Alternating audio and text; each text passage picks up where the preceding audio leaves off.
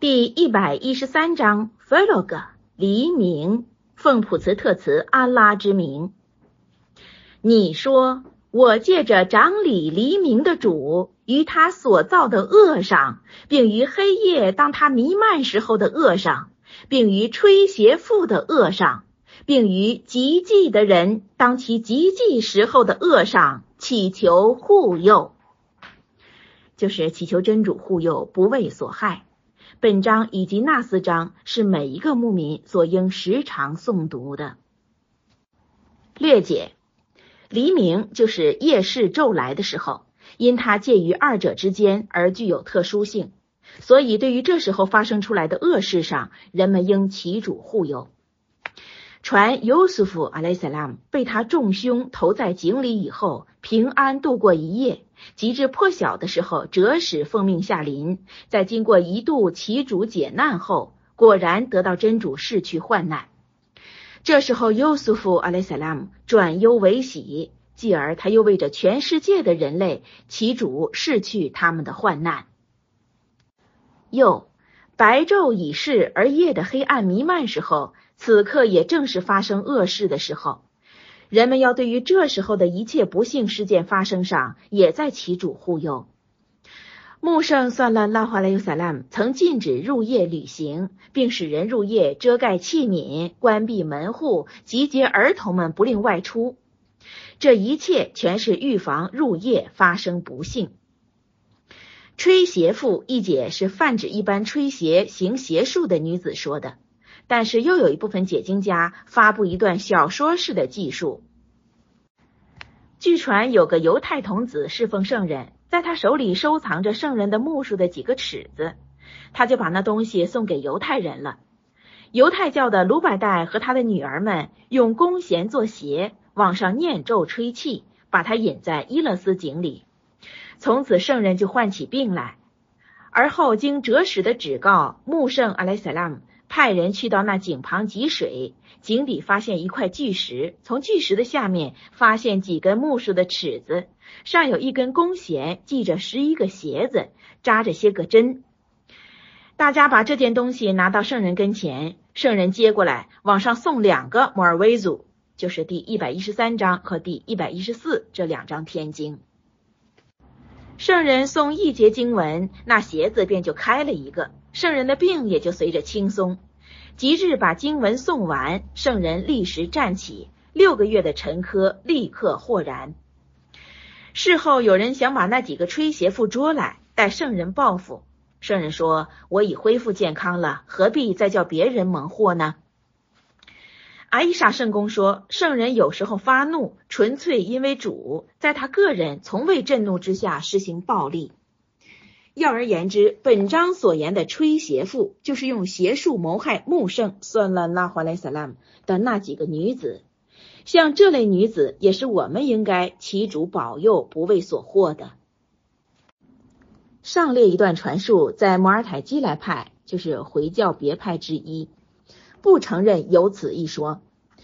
据谓像这类话，怎可信以为实呢？真主曾与穆圣算了拉华莱萨拉姆说过。真主保佑你不被人害。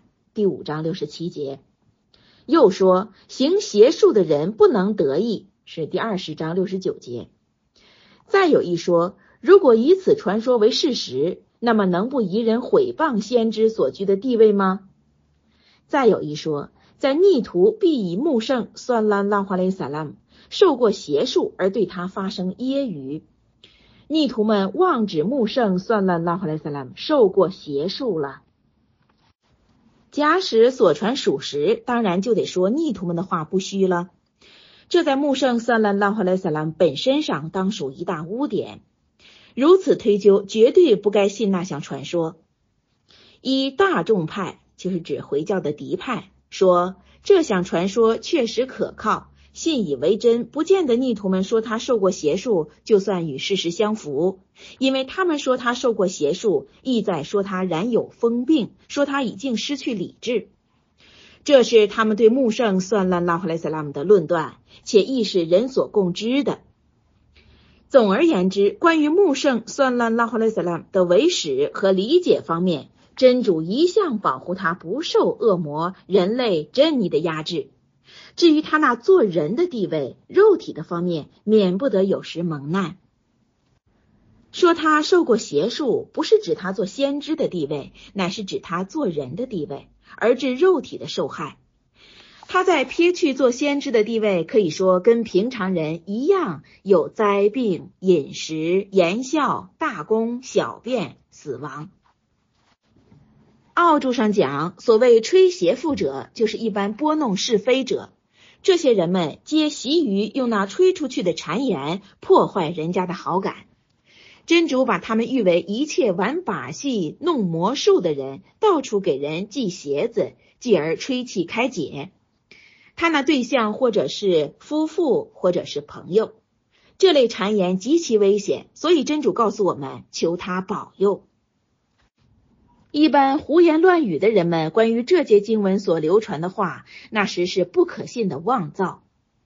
多神教徒常为反对穆圣算那那华勒萨拉姆，而对众牧民说：“你们只是追随一个受了邪术的人罢了。”那段传闻如果确实，岂不是给逆徒们添资料了吗？再说，此一百一十三章是在麦克颁降的，外间所传的那篇假话，是指在麦地那发现的故事。总之，这是显而易知的伪造，无凡详解。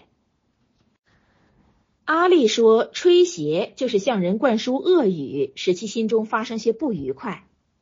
又，极忌的人，当他因着极忌发动恶事的时候，那也是人们应该对他起主护佑的。遇事讲述本章位，就是本章所说的被造的罪恶有三：一是肉体上的。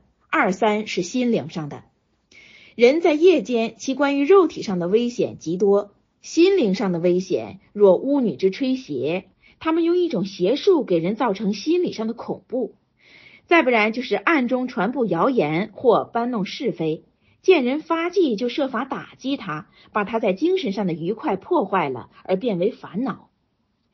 这话是指有极忌行为的人说的。所列举的三项事，就是被造的三项罪恶，我们应当对此罪恶求主护佑。